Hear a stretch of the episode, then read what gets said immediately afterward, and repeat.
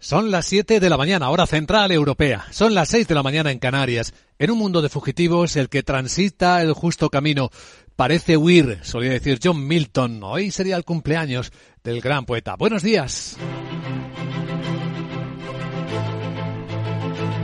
Aquí comienza Capital, la bolsa y la vida. En este viernes 9 de diciembre, día de cumbre mediterránea, Spanish Friday, con ofertas para los productos y ofertas de servicios de España, un día importante para la banca europea, como vamos a ver enseguida, y con eh, la autoridad de Estados Unidos bloqueando una de las mayores compras de la historia.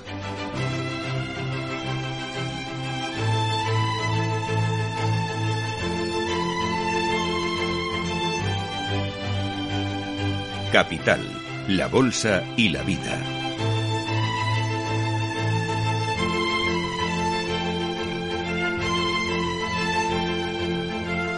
Luis Vicente Muñoz.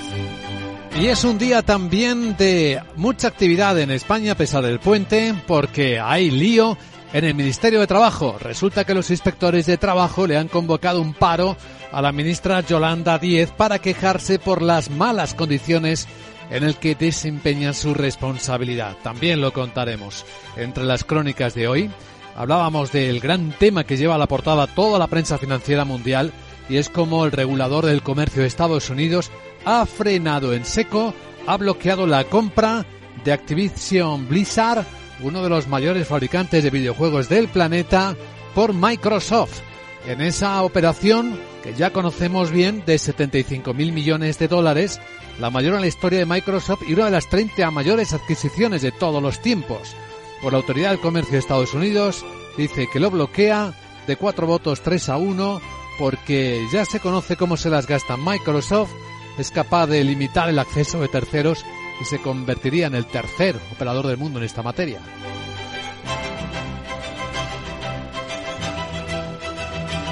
Los otros dos gigantes del mundo de los videojuegos están en el lado asiático, Sony y Tencent, son los otros dos líderes. Bueno, pues en clave empresarial esa es la historia de la que nos ocuparemos.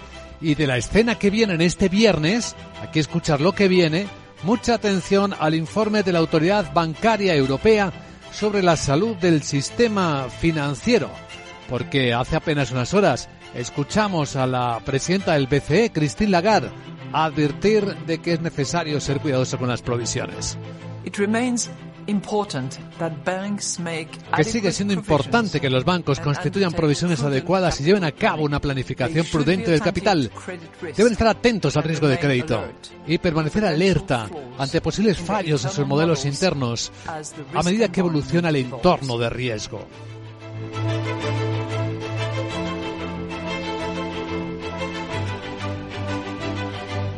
¿Por qué? ¿Qué es lo que está pasando para que estos mensajes de estar alerta, de ser prudentes, sigan enviándose por la autoridad eh, emisora de Europa. Pues miren, el propio gobernador del Banco de España, Pablo Hernández de Cos, también lo explica bien. Si bien el sector bancario europeo, decía, en su conjunto está bien capitalizado, un deterioro pronunciado en las perspectivas macroeconómicas implicaría un renovado aumento del riesgo de crédito en un momento en el que algunas entidades todavía están en proceso de resolver problemas de calidad de sus activos relacionados con la pandemia del COVID.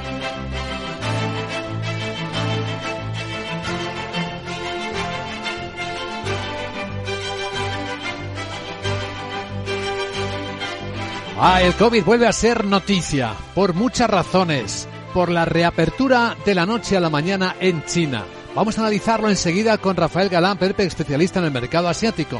Pero hoy tenemos subidas en todas las bolsas de Asia y en las chinas en particular, ya intentando descontar cómo puede reactivarse la economía gracias a cómo se relajan los controles de esa durísima política de COVID cero, aunque hay informes que alertan del impacto que puede tener en la sociedad. Un informe que tenemos delante que firma precisamente uno de los eh, anteriores eh, responsables de la seguridad del país de China, Feng Xiyan se llama, exdirector adjunto del Centro para el Control y Prevención de Enfermedades en China, dice que lo que podría esperarse es que hasta un 60% de las personas en China puedan contraer COVID ahora.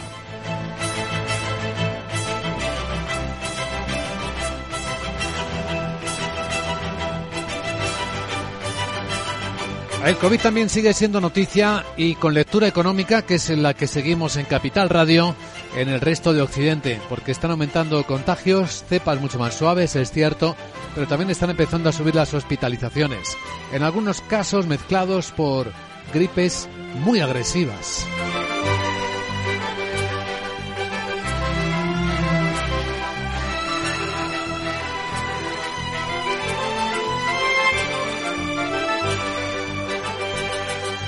Bueno, en nuestro tiempo de análisis económico e inteligencia económica vamos a monitorizar al activo de la semana, el petróleo, que no ha parado de bajar. Y eso que ha habido muchas noticias que podrían haberle empujado en dirección contraria. Pero ahora mismo estamos viendo los precios en las pantallas de XTV y el West Texas americano, aunque rebota, está por debajo de 72 dólares barril, mientras que el Brent del Mar del Norte en Londres cotiza a 76 dólares y medio.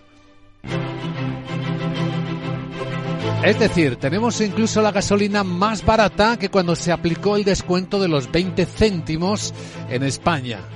Pero la inflación sigue estando fuerte. Tenemos la inflación de China, por cierto, nos vamos a ocupar de ella porque se modera, enseguida en Capital hacia los detalles, e incluso baja el índice de precios al productor, que es como la inflación primigenia, que da pistas de cómo va esa tensión de fondo.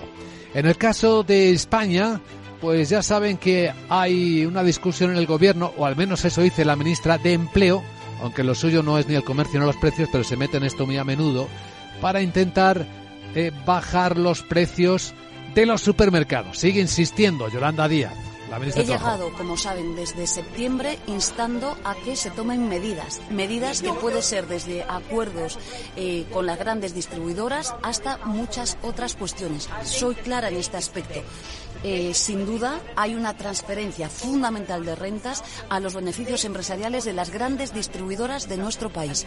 Pues nada, por ese lado sigue la distracción, mientras que en la escena internacional se sigue con interés y preocupación la situación política en Perú tras el intento de autogolpe de Estado del presidente Castillo, ahora detenido y encarcelado, y con el trabajo para formar un gobierno de unidad nacional con la vicepresidente. Estamos siguiendo también esa actualidad internacional. Mientras que en los mercados lo que podemos anticipar de cómo viene el viernes, además de ese tono positivo que están introduciendo las bolsas de Asia subiendo prácticamente todas, tenemos los futuros europeos también en positivo. Subida de cuatro décimas para el futuro del Eurostox en 3.940, subida de dos décimas para el futuro del mercado americano que por fin paró anoche, caídas ya de casi cinco días el SP en 4.000 de nuevo, 4.006. Y hablando de subidas, tenemos también de nuevo la del euro. El euro dólar, cotizando en las pantallas la moneda europea casi a 1,06 dólares, a 1,0580, según vemos las pantallas de que esté bien.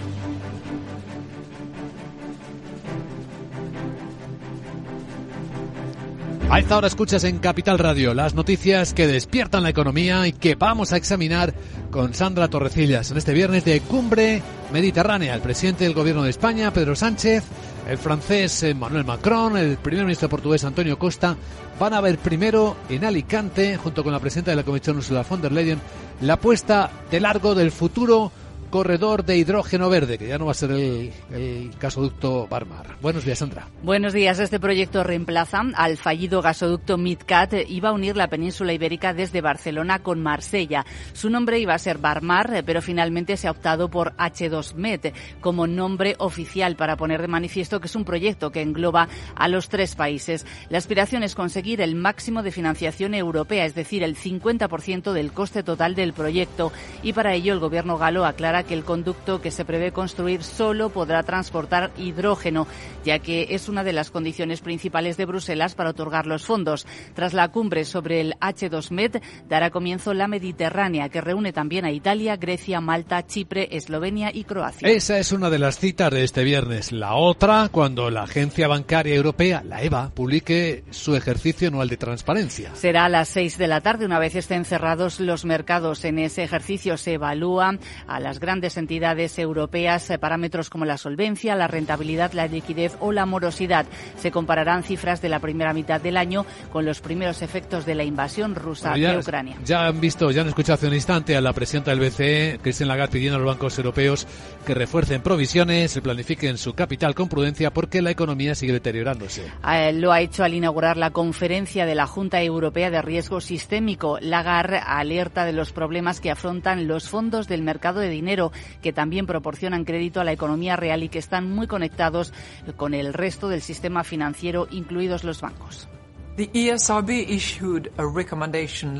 Emitimos un eh, Junta Europea de Riesgo Sistémico, una recomendación destinada a abordar las vulnerabilidades estructurales de los fondos del mercado de dinero. Es vital una rápida acción legislativa, dice Lagarde para permitir que las entidades no bancarias contribuyan a reforzar la capacidad de nuestro sistema financiero y resistir estas perturbaciones. Recuerda que estos fondos sufrieron tensiones de liquidez agudas en marzo de 2020 tras el estallido de la pandemia, lo que refleja desequilibrios de liquidez estructurales. La Junta Europea de Riesgo Sistémico también advierte de que han aumentado las insolvencias por la inflación y la subida de los tipos de interés. Bueno, y hemos visto escenificar a los premios Nobel de Economía un mensaje de atención y alerta sobre la crisis de las criptomonedas, de las criptodivisas. De hecho, el economista Ben Bernanke, galardonado este año con el Nobel de Economía, ha advertido además de la necesidad de aumentar la regulación de la llamada banca en la sombra o paralela para evitar futuras crisis. Bernanke, que fue presidente de la Reserva Federal, resalta que esa falta de regulación es un problema y que queda de manifiesto en la muy breve pero aguda crisis financiera de marzo de 2020, causada sobre todo por estos intermediarios como fondos monetarios.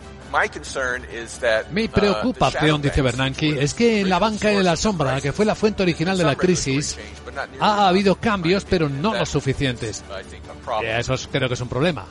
Otro de los galardonados con el premio Nobel, eh, Philip eh, Divbin, eh, señala que la economía mundial atraviesa problemas, pero no el sector bancario y tampoco espera una crisis financiera en Estados Unidos. Pues en Estados Unidos el gobierno está pidiendo a las empresas que informen de su exposición a las criptoactivos. La SEC, la Comisión de Bolsa y Valores de Estados Unidos, ha publicado nuevas directrices y quiere que las empresas cotizadas informen a los inversores de su exposición a las criptomonedas y al potencial impacto al que se enfrentan. En Europa, la presidenta del Banco Central Europeo ha pedido una regulación para estos eh, criptoactivos por los riesgos que puedan crear en el sistema financiero, aunque hasta ahora ha sido contenido. Si bien el impacto de episodios, se refiere al de FTX, se ha contenido hasta ahora, el riesgo sistémico podría aparecer fácilmente de las crecientes interconexiones entre el ecosistema criptográfico y el sistema financiero tradicional. El movimiento de la SEC llega casi un mes después del colapso de la plataforma FTX. Pues fíjense que el Reino Unido va a presentar este viernes su plan de reforma del sistema financiero tras el Brexit. Va a ser el ministro de Economía Jeremy Hunt eh, quien anunciará un paquete de más de 30 reformas que supondrán una revisión, derogación y sustitución de multitud de normativas heredadas de la Unión Europea, que según Londres están frenando el avance del sector financiero británico.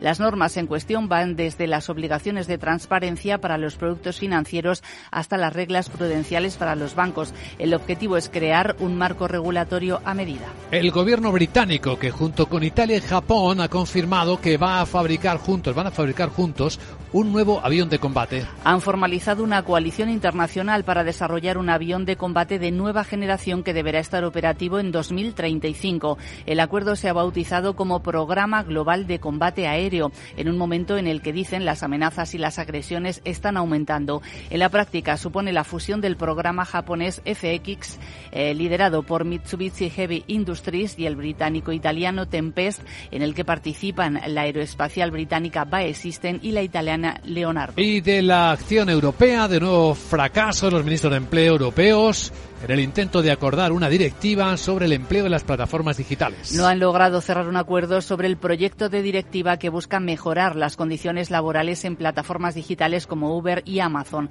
España se ha opuesto a la propuesta porque considera que no es lo bastante ambiciosa. También lo han hecho Portugal, Eslovenia, Países Bajos, Luxemburgo, Bélgica, Grecia, Alemania y Rumanía. Pues hablando de conflictividad laboral y en el propio Ministerio de Empleo en España, los sindicatos han convocado tres días de huelga en la inspección inspección de trabajo por graves deficiencias. Serán el 21 de diciembre y los próximos 25 de enero y 22 de febrero.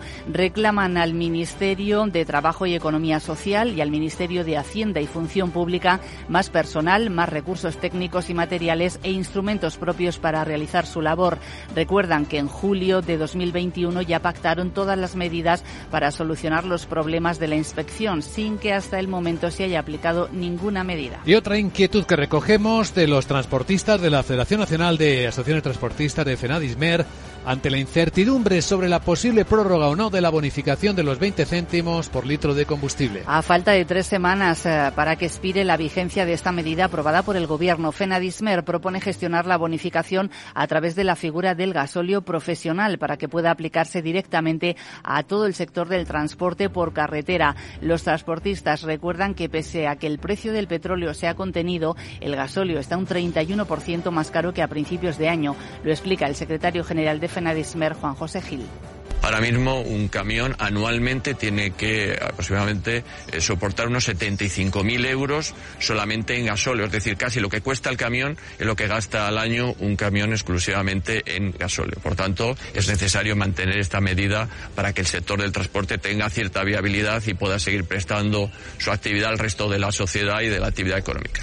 Y en la agenda, además, ¿qué nos traes este viernes? Hola, Sarabot, buenos días. Muy buenos días Luis Vicente, ya ha llegado. Sabes que es viernes y tu body también, así que voy ya con la agenda porque tuda y no hay muchas referencias macro de interés. Te cuento que se publica en España la producción industrial de octubre Italia subasta deuda a 12 meses y Portugal ofrece datos de balanza comercial de octubre. Desde Estados Unidos llegarán las cifras más relevantes, el índice de precios al productor de noviembre y la confianza del consumidor de la Universidad de Michigan. Además se celebra en Alicante la cumbre entre España, Portugal y Francia sobre intercompensiones, intancompaciones, interconexiones energéticas y el proyecto ese del Barmar que se parece más a un nombre de una cafetería. Bueno, como ese tubo será de hidrógeno, ¿yo podría tener de eso? Eh, ¿Crees que me podré transformar y soltar agua? Mm. A ver si voy a parecer una fuente.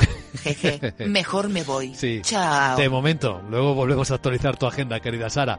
Ahora en Capital Asia, lo que está ocurriendo en este lado del planeta con los datos de inflación en China y la inquietud que está sembrando la suavidad de las medidas anti-COVID. Nuestro sueño era revolucionar el sistema alimentario para hacerlo más sostenible y eficiente. Y lo estamos haciendo. Somos de la generación de los que sueñan y hacen. Con los fondos de la Unión Europea, miles de sueños como el de Aura, de Groots Hydroponics se están haciendo realidad. Entra en plan de recuperación.gov.es y haz el tuyo posible. Gobierno de España. No se lo cuentes a nadie. Es un secreto. Pero la magia existe. Porque esta Navidad ha pasado algo mágico. He conocido un reno que vuela. De verdad. Pero como es muy pequeñito, aún no lo hace muy bien. Creo que me lo voy a quedar hasta que aprenda a volar muy alto. Y un día pueda ir por todo el mundo repartiendo regalos. Es magia. Es Navidad. Es el corte inglés. No te pierdas este sábado gratis con el periódico Expansión, la revista Fuera de Serie. Más de 160 páginas para disfrutar con las últimas tendencias del mundo del lujo. Con lo último en viajes, moda, motor, gastronomía, ocio, vinos, relojes y tecnología. La revista Fuera de Serie. Este sábado gratis con el periódico Expansión. Capital, la Bolsa y la Vida. Con Luis Vicente Muñoz.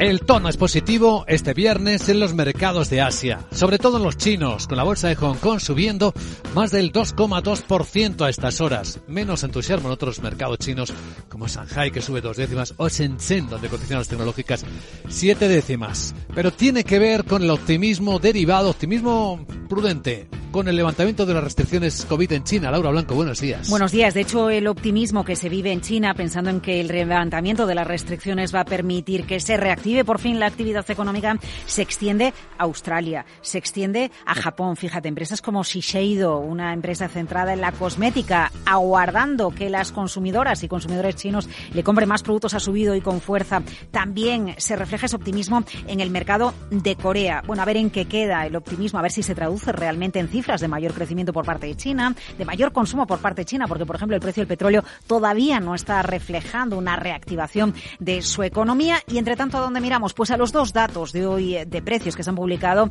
en China y que son la gran referencia para entender qué está pasando con las tensiones inflacionistas en el país. Por un lado, ralentización del dato general oficial de IPC al 1,6%, en línea con lo que se estaba esperando. Ojo, precio de las verduras cayendo más de un 8% respecto a cómo estaban en noviembre de hace un año, pero lo que sigue disparadísimo es el precio del cerdo, ya sabes, la carne favorita de los chinos, un 35% más que en noviembre de hace un año, aunque moderando un poquito su incremento de precios respecto a meses anteriores. Y la otra referencia, eh, cuando miramos al IPC, bueno, los precios industriales cayendo por segundo mes consecutivo. ¿Por qué es importante la lectura de precios industriales? Porque es la antesala de los precios a los consumidores. Primero, cuesta menos producir. Si cuesta menos producir, eso se acaba trasladando al índice general de precios al consumidor. Es como una inflación primigenia, también llamado índice de precios al productor, y el menos 1,3%, pues parece ir en esa línea de lo esperado. Vamos a analizar rápidamente estos datos que acaban de producirse con Rafael Galán, Perpe, analista independiente. ¿Cómo estás, Perpe? Muy buenos días. Hola, ¿qué tal? Buenos días. ¿Qué tipo de música te suena con estos datos de inflación en China, Perpe? Bueno, pues lo que estamos viendo es un poco en línea con los meses anteriores. Al final, eh, la inflación subyacente, estamos viendo que está en el 0,6%. China no tiene los problemas energéticos y por los de inflación que estamos viendo en, en Europa y en Estados Unidos, básicamente porque su mix energético es eh, fundamentalmente carbón. Un 60% de la energía, bueno, pues como digo, es carbón. Además, eh, bueno, pues eh, lo recibe de, Rusia, de países como Australia, también ellos tienen mucho carbón y eso es lo que está haciendo, bueno, pues que los precios eh, se mantengan relativamente moderados. Es cierto que, bueno, pues hay solo algunos productos que son realmente inflacionistas, como el caso de la carne, pero en los otros pues estamos viendo crecimientos eh, entre eh, el 0,5% incluso 1%, con lo cual, bueno, pues yo creo que esa tendencia en general sí que va a continuar en los próximos meses, como digo, porque el precio eh, energético, bueno, pues no, no le está afectando como en, en otras regiones. Además, el dato avanzado, bueno, los precios al productor, pues así lo apunta, igual que eh, pues eh, la moderación de, de los cuellos de botella y bueno, pues el consumo, como vemos también durante este mes de noviembre que vamos a ver relativamente moderado, a pesar de que es un mes que ya sabemos que estacionalmente es eh, fuerte y positivo para el consumo, bueno, pues eh, los, los primeros datos avanzados pues eh, van a ser moderados, con lo cual eso también es eh, presión a la baja, entre comillas, para los precios. Ahora el gran tema en China, Perpe, a ver cuál es tu visión, es la reapertura, el relajamiento de medidas de protección contra el COVID.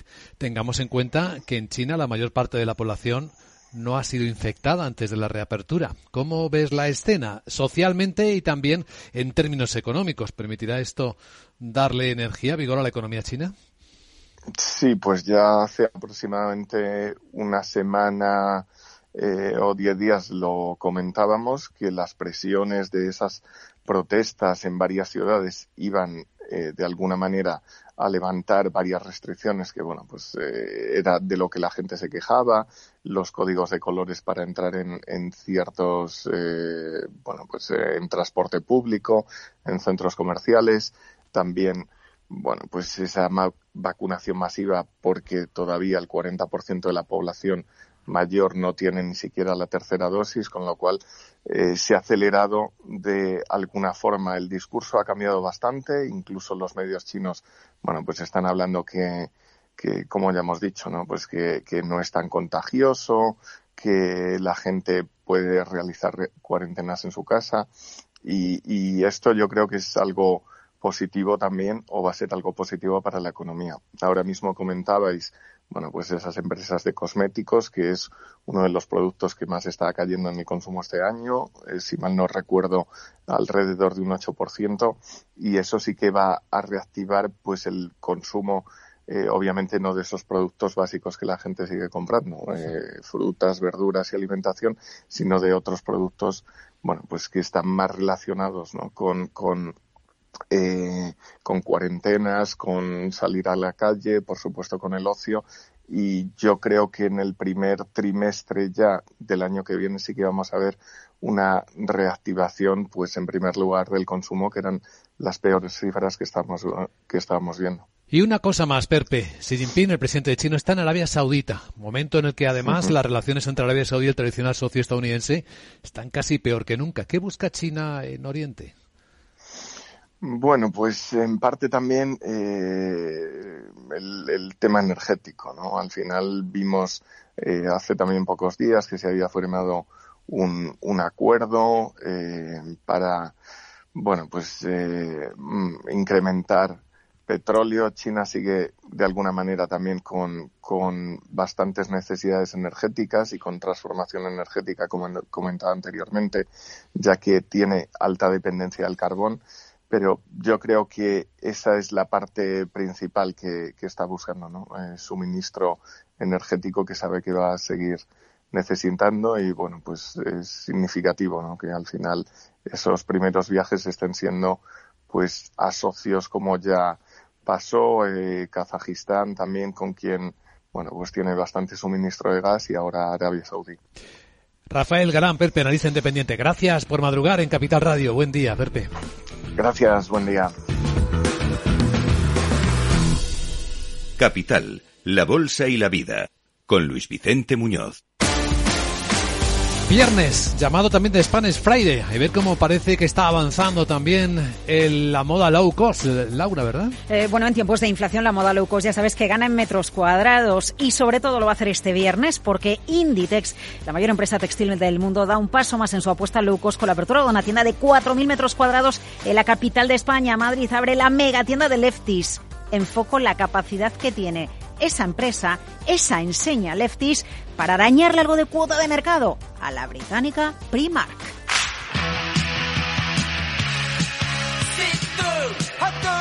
Bueno, la realidad es que Primark ha arrasado en la moda low cost y Lefties, la marca ah, de precio asequible de Zara, se va al centro de compras por excelencia de Madrid, junto a la Gran Vía, para intentar arañar un poquito de cuota de mercado. Pero ojo, Luis Vicente, porque el grupo gallego da un paso más en su filosofía digital al apostar por una tienda que integra plenamente lo, lo, lo, físico con el canal online. Bueno, es que realmente lo que quería usarte es el término digital, ¿no? Es el término que se utiliza para mezclar lo físico con lo digital y que la experiencia de compra, bueno, pues puedas integrar absolutamente todo. Estar comprando online mientras estás en la tienda, comprar online, dejar la compra medias en tu casa y acabarla en la tienda, llegar a la tienda y ver qué stock tiene y si no lo tiene en tienda, comprarlo online. Vaya lío, ¿verdad? Bueno, el nombre de la nueva tienda, eh, Lefty Digital Store Montera, Madrid. 4.000 metros cuadrados distribuidos en tres plantas. ¿Qué quiere Inditex? Bueno, pues ofrecer esa tienda eh, en la que la experiencia integra lo físico y lo online a través de, por ejemplo, novedades tecnológicas al servicio de cliente como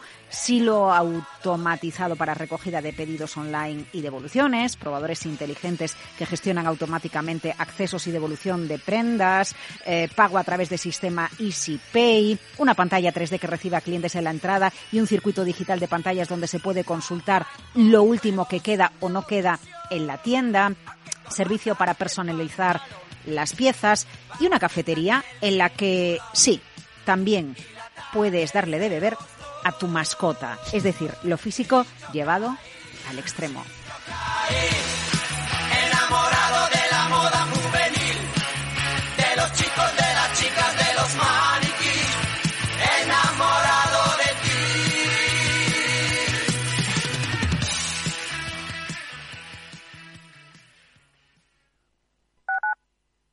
En Hospital HLA Universitario Moncloa cuidamos de ti y de tu tiempo con un servicio de urgencias ágil y eficiente las 24 horas, los 365 días del año. Urgencias pediátricas y de adultos con profesionales altamente cualificados y tecnología de vanguardia. Hospital Moncloa, contigo cuando más lo necesitas. Estamos en Avenida Valladolid 83.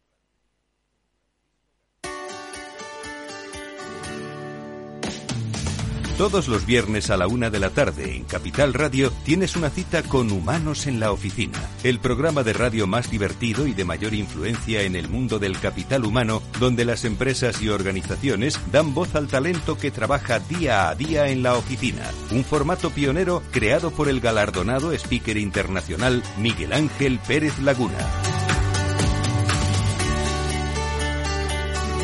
Capital Radio. Siente la economía.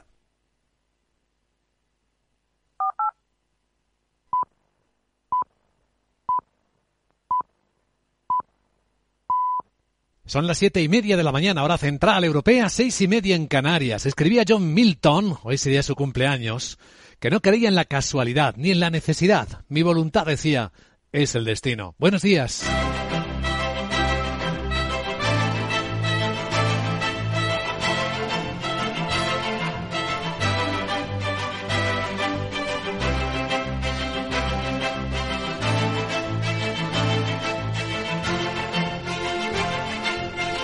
Capital, la Bolsa y la Vida, con Luis Vicente Muñoz.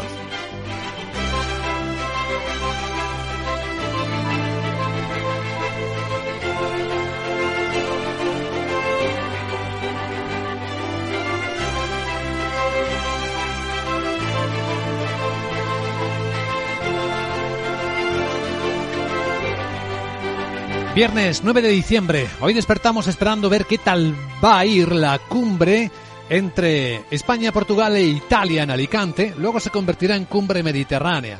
Pero van a trazar el borrador de lo que ya no va a llamarse Barmar, ya no va a ser un gasoducto, sino un hidroducto, el DH2Med, para captar financiación europea.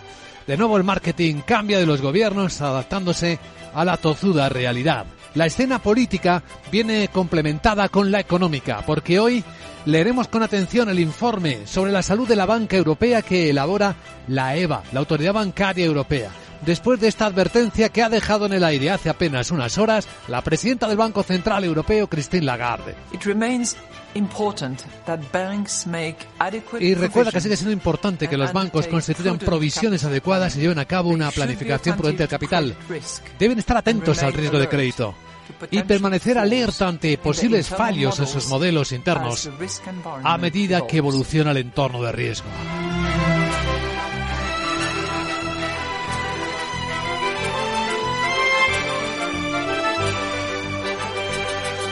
Porque esto es lo que hay, según recordaba también el gobernador del Banco de España, Pablo Hernández de Cos. Que aunque el, bien, que el sector bancario europeo esté bien, en su conjunto bien capitalizado, un deterioro pronunciado de las perspectivas macroeconómicas implicaría un renovado aumento del riesgo de crédito en un momento en el que algunas entidades de crédito aún están en proceso de resolver problemas de calidad de activos relacionados con la pandemia del COVID.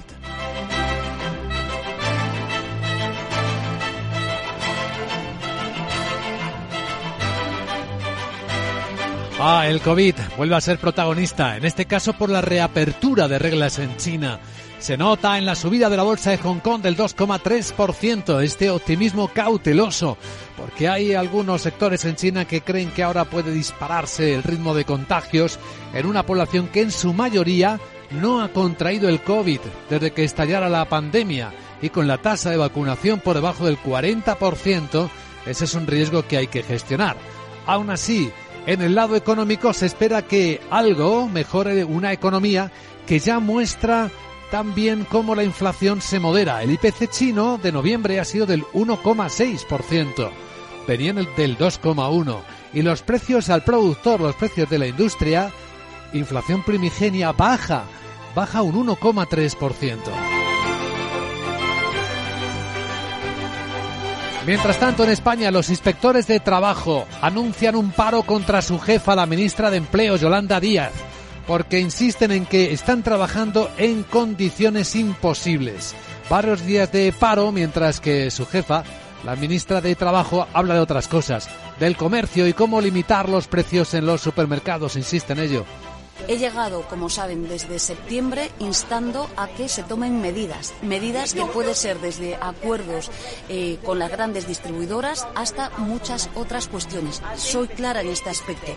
Eh, sin duda hay una transferencia fundamental de rentas a los beneficios empresariales de las grandes distribuidoras de nuestro país. Bueno, más allá de las distracciones, vamos a fijarnos en los datos. Estos que muestran cómo el precio del petróleo no solo está en mínimos del año, sino incluso, si miramos las gasolinas, ya están en niveles de precios de antes de la, de la bonificación de los 20 céntimos por litro en España.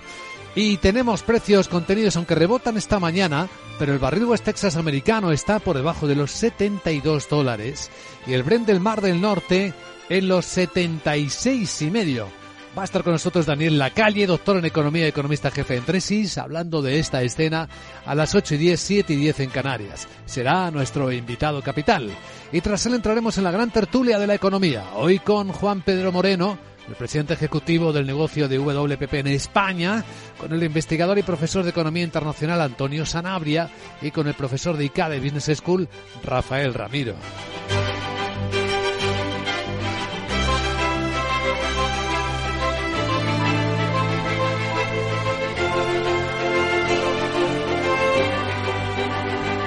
En este contexto, los mercados occidentales vienen con ganas de subir en la apertura este viernes.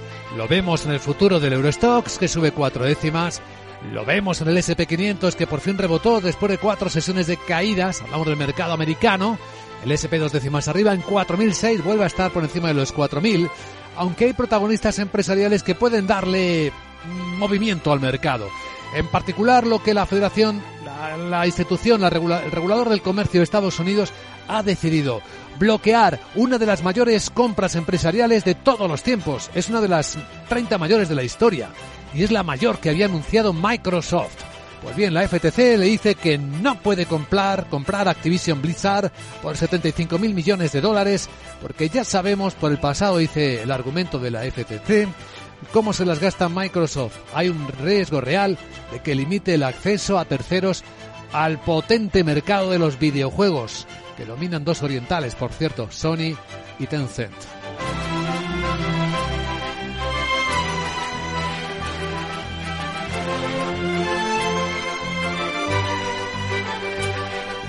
Ah, alguien más, el euro, que viene cerrando la semana con nuevas subidas contra un dólar más flojo, una vez que el mercado ya va asumiendo que la Fed quizá ha sido demasiado dura y agresiva con las subidas de tipos de interés. Hay inversoras famosas como Cathy Wood que dice que quizás se ha pasado de fiereza y los premios Nobel han advertido de los riesgos que pueden venir si no solo es una desaceleración lo que tenemos, sino una recesión, que el dólar flojea un poco más, el euro sube a 1,0570, según vemos en las pantallas de XTV.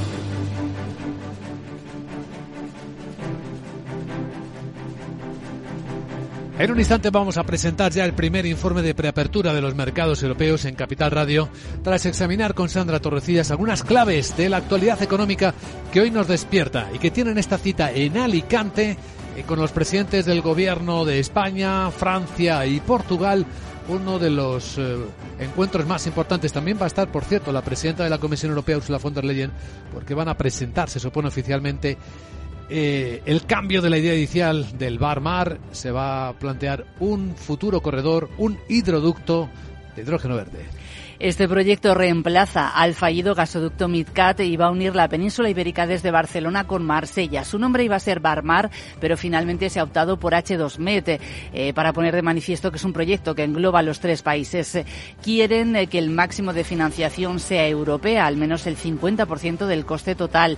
Para ello, el gobierno francés aclara que el conducto que se prevé construir solo podrá transportar hidrógeno, ya que esta es la condición principal de Bruselas para otorgar fondos. Tras la cumbre sobre el H2Med dará comienzo la Mediterránea, que reúne también a Italia, Grecia, Malta, Chipre, Eslovenia y Croacia. Bueno, entre los protagonistas están muchos premios Nobel de Economía, avisando de los riesgos, en particular del mercado cripto. Y si vemos a Ben Bernanke, el más reciente galardón de este año, Premio Nobel de Economía, sobre la necesidad de aumentar la regulación de la banca en la sombra.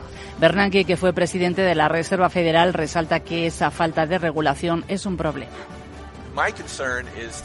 Uh, y reconoce que su preocupación es que la banca en la sombra, que fue la fuente original de la crisis, ha sufrido cambios, pero no los suficientes. Y esto creo que es un problema.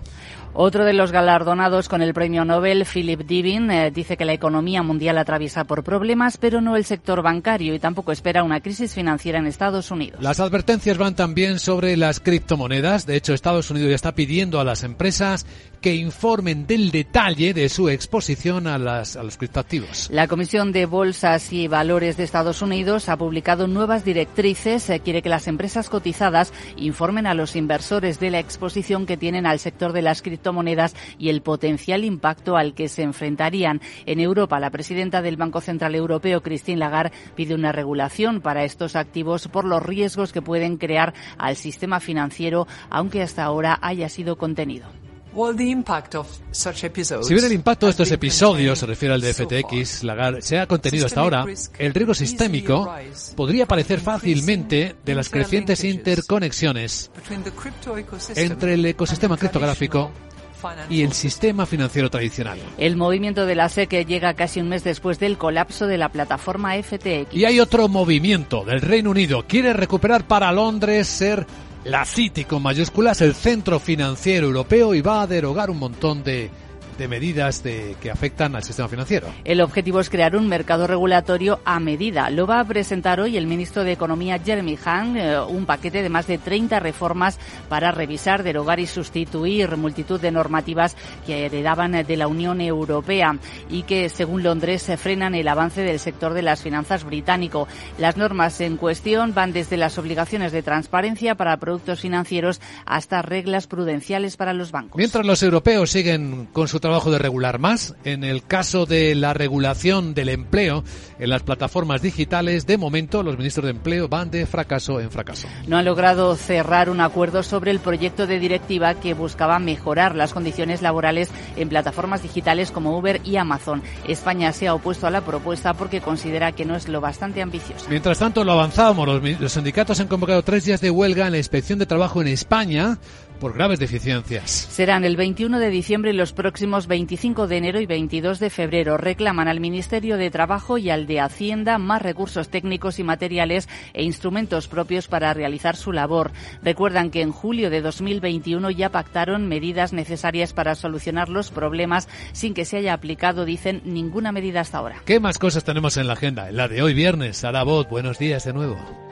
Muy buenos días Luis Vicente, sé que no hace falta, que en media hora no se te ha olvidado pero te recuerdo que es viernes, o es jueves. Viernes. uf, qué lío estoy peor con un humano recién despertado. Bueno no me enrollo y voy ya con la agenda porque tú y no hay muchas referencias macro de interés. Te cuento que se publica en España la producción industrial de octubre Italia subasta deuda a 12 meses y Portugal ofrece datos de balanza comercial de octubre. Desde Estados Unidos llegarán las cifras más relevantes, el índice de precios al productor de noviembre y la confianza del consumidor de la Universidad de Michigan. Además se celebra en Alicante la cumbre entre España, Portugal y Francia sobre las interconexiones energéticas y el proyecto del Barmar, como pozo de sabiduría que es mi Sarapedia te informo de que hoy se celebra el Día Mundial de, ahí va la pista. A ver. La computadora tiene cuatro ¿Cómo? La más importante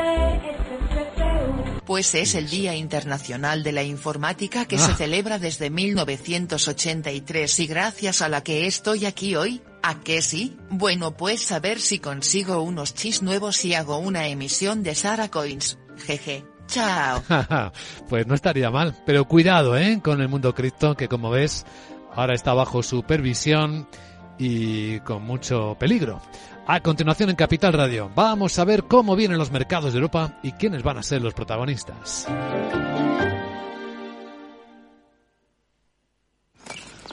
Qué importantes son los bosques en nuestras vidas. ¿Cómo podemos garantizar que seguirán ayudando al planeta en el futuro? Es importante proteger nuestros bosques porque son necesarios en nuestra vida. Por eso, desde Fundación Repsol impulsamos proyectos como Motor Verde, que se dedica a reforestar bosques en España como medida para absorber CO2. Descubre este y otros proyectos en fundacionrepsol.com. Repsol, inventemos el futuro.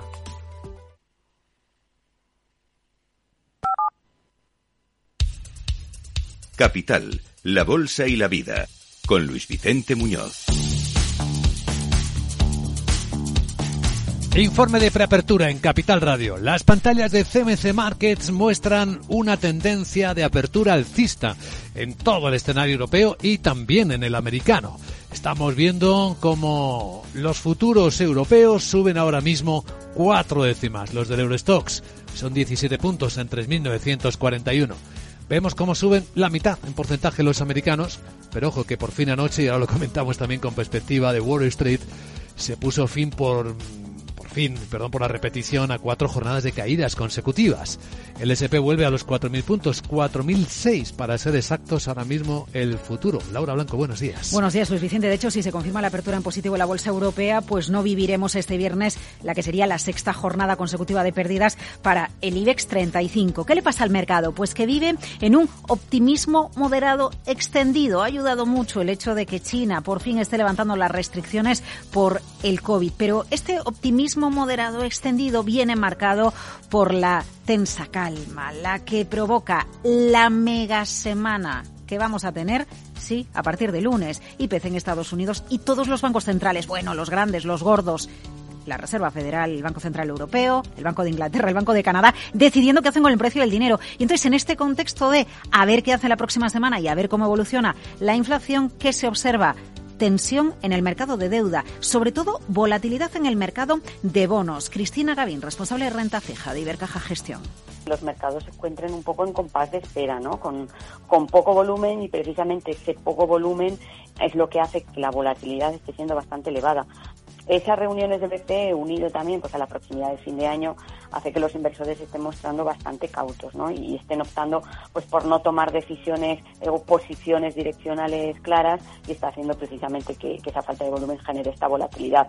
IPC en China 1,6%, se modera el precio de la verdura, pero el precio del pollo sigue disparadísimo. Bueno, el cerdo sobre todo, un 35% de subida respecto a hace un año y precios de producción en contracción. Esto es bueno para conseguir moderar la inflación en Occidente. Hoy tenemos datos de precios de producción en Estados Unidos, dato clave junto a la confianza del consumidor de la Universidad de Michigan. En un minuto más detalle de los mercados asiáticos, de momento en los europeos, atención al sector financiero con varios frentes. Bueno, uno de ellos en Edimburgo, donde Jeremy Hunt, el ministro de Finanzas británico, va a dar marcha atrás a lo que se avanzó con la crisis financiera, dar marcha atrás en 30 reformas regulatorias. Ahora que Reino Unido ya no pertenece a la Unión Europea, ya no hay por qué tener normas para controlar al sector financiero. Revisión, derogación y sustitución de normativas heredadas de la Unión Europea que, según Londres, capan la posibilidad de crecer y sobre todo hacer negocio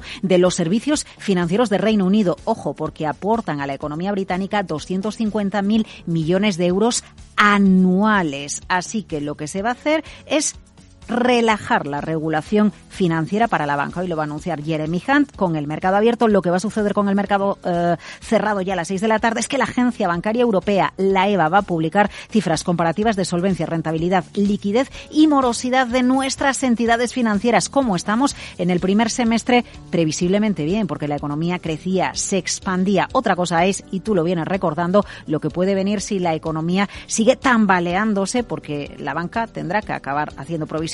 Hoy veremos el diagnóstico por la tarde. Protagonistas, Credit Suisse. Credit Suisse porque ha completado el aumento de capital de 4.000 millones de francos suizos, 4.300 millones de dólares. Los inversores han acordado comprar el 98,2% de las acciones se venta en una oferta de derechos para recaudar 2.240 millones. O Inditex. Inditex porque este viernes da un paso más en su apuesta a locos con la apertura de una tienda de 4.000 metros cuadrados en la capital megatienda Leftis en Madrid para hacer competencia a Primark en un concepto fit digital. Mezcla lo digital con lo físico. Mm, los tiempos que vienen. ¿Y algún protagonista más? Bueno, Colonial, eh, porque JP Morgan ha rebajado de sobreponderar a neutral su recomendación o el ámbito de la energía. Las empresas, Repsol por un lado, otras cotizadas como CEPSA por otro, presentando planes de hidrógeno y llega el gobierno hoy y dice que la unión que vamos a tener con Marsella, con Francia, no va a ser para el gas natural, va a ser precisamente para el hidrógeno. ¿Tocará esto de alguna manera las cotizadas en la bolsa española? Vamos a escuchar a los líderes europeos. Vamos a hacerlo. Y a continuación, algunas claves del mercado americano.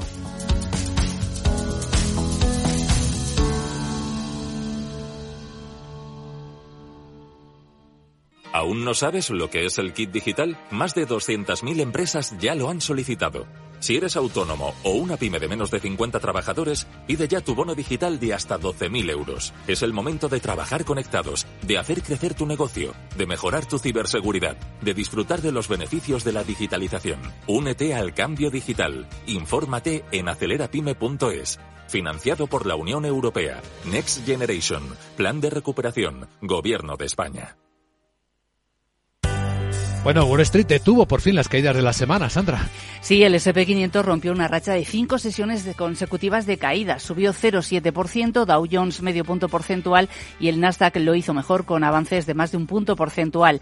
Conocimos la cifra semanal de peticiones de subsidio por desempleo eh, de la, esta semana que fue subió a 230.000 y según los analistas ese dato significa de nuevo la paradoja de que las malas noticias son buenas noticias, ya que esa menor fortaleza del empleo puede servir para controlar la inflación, como señala Silvia Joblowski, consejera delegada y directora de inversiones de Defiance ETF. Eh, aquí estamos de nuevo, dice, con datos adicionales que nos muestran que hay debilidad en la economía y quizás eh, la inflación baje por esa razón. Eh, pero creo que en general los mercados van a estar en esa dirección durante algún tiempo. Creo que tendremos algunos retrocesos y luego tendremos algunos atos de esos retrocesos, pero probablemente se mantendrán en un rango de negociación porque tenemos que pasar la próxima temporada de resultados empresariales. Por sectores predominaron las ganancias en las empresas de tecnología con subidas para Apple, Nvidia y Amazon. Y ahora claves del mercado asiático. Capital, la bolsa y la vida, con Luis Vicente Muñoz. ¿Nuevo invirtiendo en bolsa o ya eres todo un experto? Lo mejor en cualquier caso es hacerlo con XTB, tu broker. Compra acciones y ETFs de cualquier mercado y sin comisiones hasta 100.000 euros al mes. Accede además a la mejor formación en español. Entra en xtb.com, la inversión pensada para todos. A partir de 100.000 euros al mes, comisión del 0,2%, mínimo 10 euros. Invertir implica riesgos. Salón. Gotera. Todo seco. Es muy simple asegurarse con el Betia. Simple, claro, el Betia. Capital Asia modera la subida a la bolsa de Hong Kong, ahora está por debajo del 2%, lo mismo que se ha moderado la inflación. El IPC de noviembre 1,6%, viene desde el 2,1, muestra cómo ya no está tan tensa. Incluso el índice de precios al productor, inflación primigenia, negativa, menos 1,3% también en noviembre.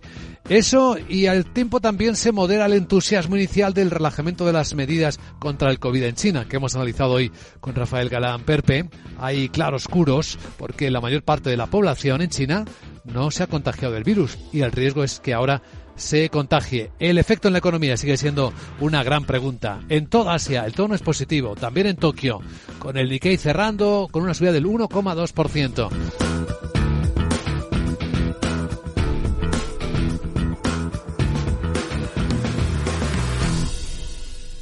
En Darwinex hay más de 100 millones de euros buscando traders con talento. Ya hemos pagado más de 4 millones en comisiones de éxito. Si te tomas el trading en serio, únete a Darwinex. Capital en riesgo. Datos actualizados el 16 de septiembre de 2022.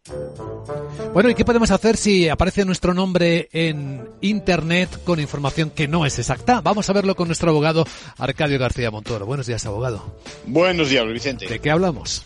Pues de la sensación de impotencia ¿no? que sufrimos cuando vemos que circula en Internet información sobre nosotros y que no es cierta.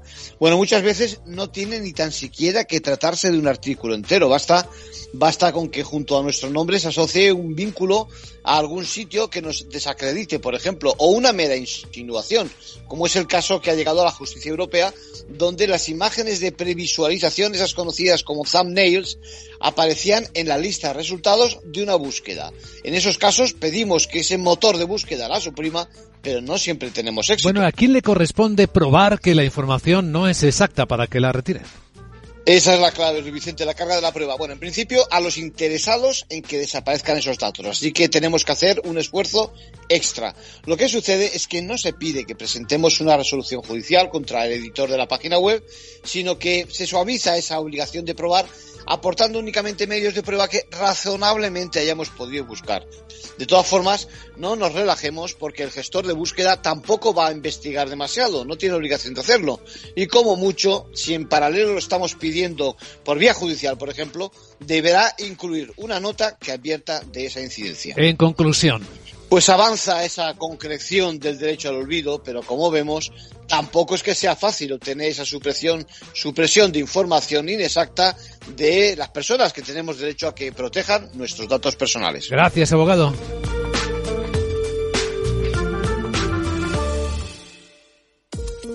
En la era de la realidad virtual y teletrabajo, las empresas utilizan cada vez más los servicios en la nube e Internet se convierte en la nueva red corporativa. Pero la nube no siempre es un entorno muy seguro. Zscaler, con su nuevo y radical modelo Zero Trust, asegura usuarios y cargas de trabajo tanto de aplicaciones públicas como privadas. Descubra más en zscaler.es.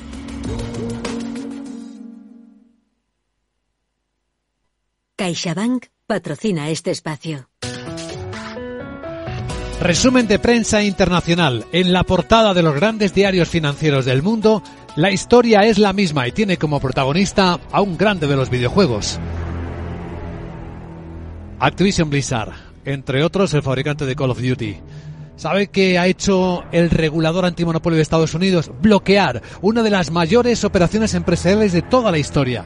Una de las 30 mayores de toda la historia la oferta de compra, el acuerdo de compra por parte de Microsoft de Activision Blizzard por 75 mil millones de dólares. Cuenta Wall Street Journal Financial Times también que el regulador americano, en una votación de cuatro miembros, tres eh, a favor de bloquear, uno a favor de no hacerlo, reconoce que el riesgo de que se elimine la competencia en el sector de los videojuegos es muy alta, porque Microsoft, y ya lo ha hecho en anteriores ocasiones, en causas contra la compañía, ya ha limitado el acceso de terceros.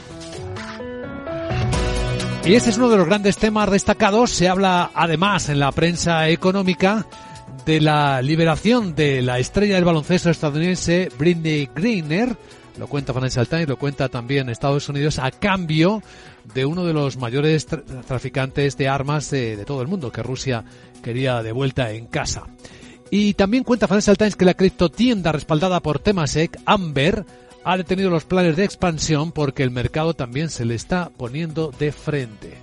En Wall Street Journal, además de estas historias, eh, se cuenta, entre otros temas, como la SEC está pidiendo a las empresas que están cotizando ya que detallen su exposición a las criptomonedas, a las criptodivisas, para evitar males mayores que se convierta en sistémico colapsos como el que todavía se está investigando de la plataforma FTX. En los diarios económicos españoles, ¿de qué se habla esta mañana? Guillermo Luna, buenos días. Muy buenos días. En cinco días leemos que el Banco Central Europeo irrumpe la lucha de poder en Unicaja y exige un plan de sucesión. Debe detallar al supervisor su reparto de funciones el 31 de enero. Además, Europa pierde la batalla por un ERTE de 3.000 trabajadores. La audiencia rechaza el ajuste de marzo vinculado a la COVID, mientras que Bruselas pone freno a la evasión fiscal por los criptoactivos. En el economista.es, siete empresas rescatadas por la SEPI buscan socios tras las ayudas. La mitad de las compañías sigue teniendo todavía problemas de liquidez, mientras que el 54% del IBEX ganará más en 2023 pese a que el beneficio conjunto cae. El sector turístico encabeza estas mejoras.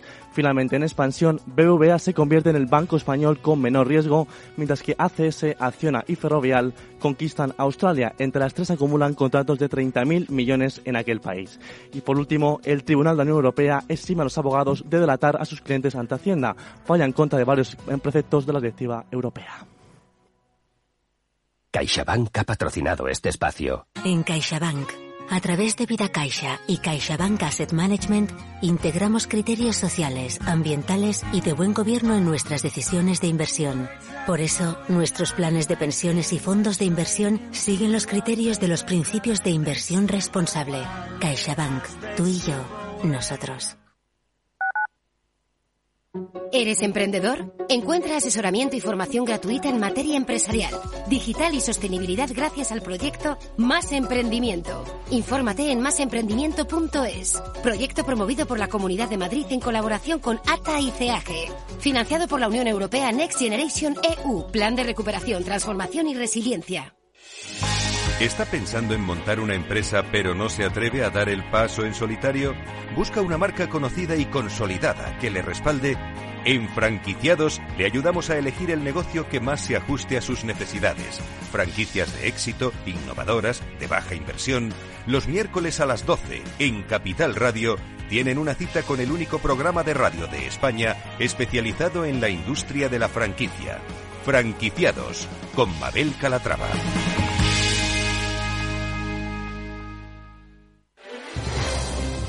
Si quieres entender mejor todo lo que rodea nuestro sector alimentario, tienes una cita en La Trilla. Un gran equipo de especialistas te acercará a la actualidad económica y política desde el campo hasta la mesa. Conocerás sus principales innovaciones sin olvidar las producciones más tradicionales. Los sábados de 8 a 9 de la mañana con Juan Quintana, La Trilla de Capital Radio. Capital Radio. Siente la economía.